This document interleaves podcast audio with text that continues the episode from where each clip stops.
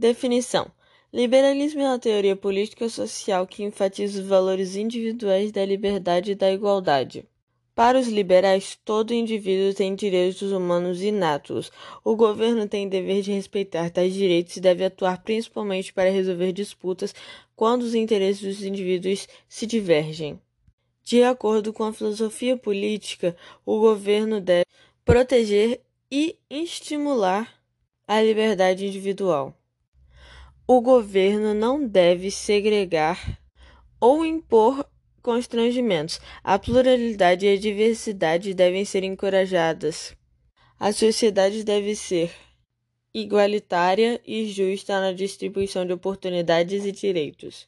Porém, no liberalismo também é uma teoria individualista, pois entende que o indivíduo tem prioridade sobre o coletivo.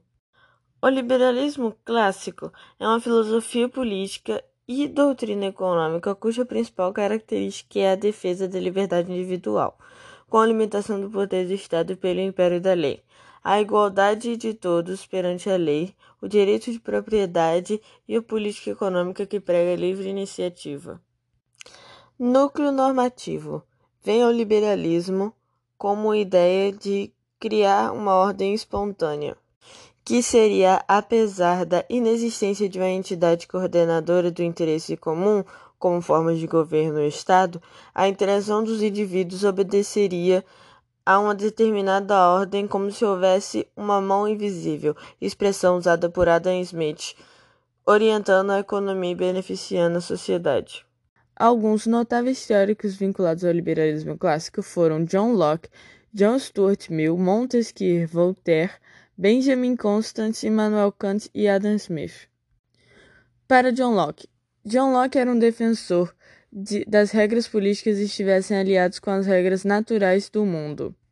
John Locke disse: Sendo todos os homens por natureza livres, iguais e independentes, ninguém poderá ser subtraído a esse estado e submetido ao poder político de outro, sem seu consentimento.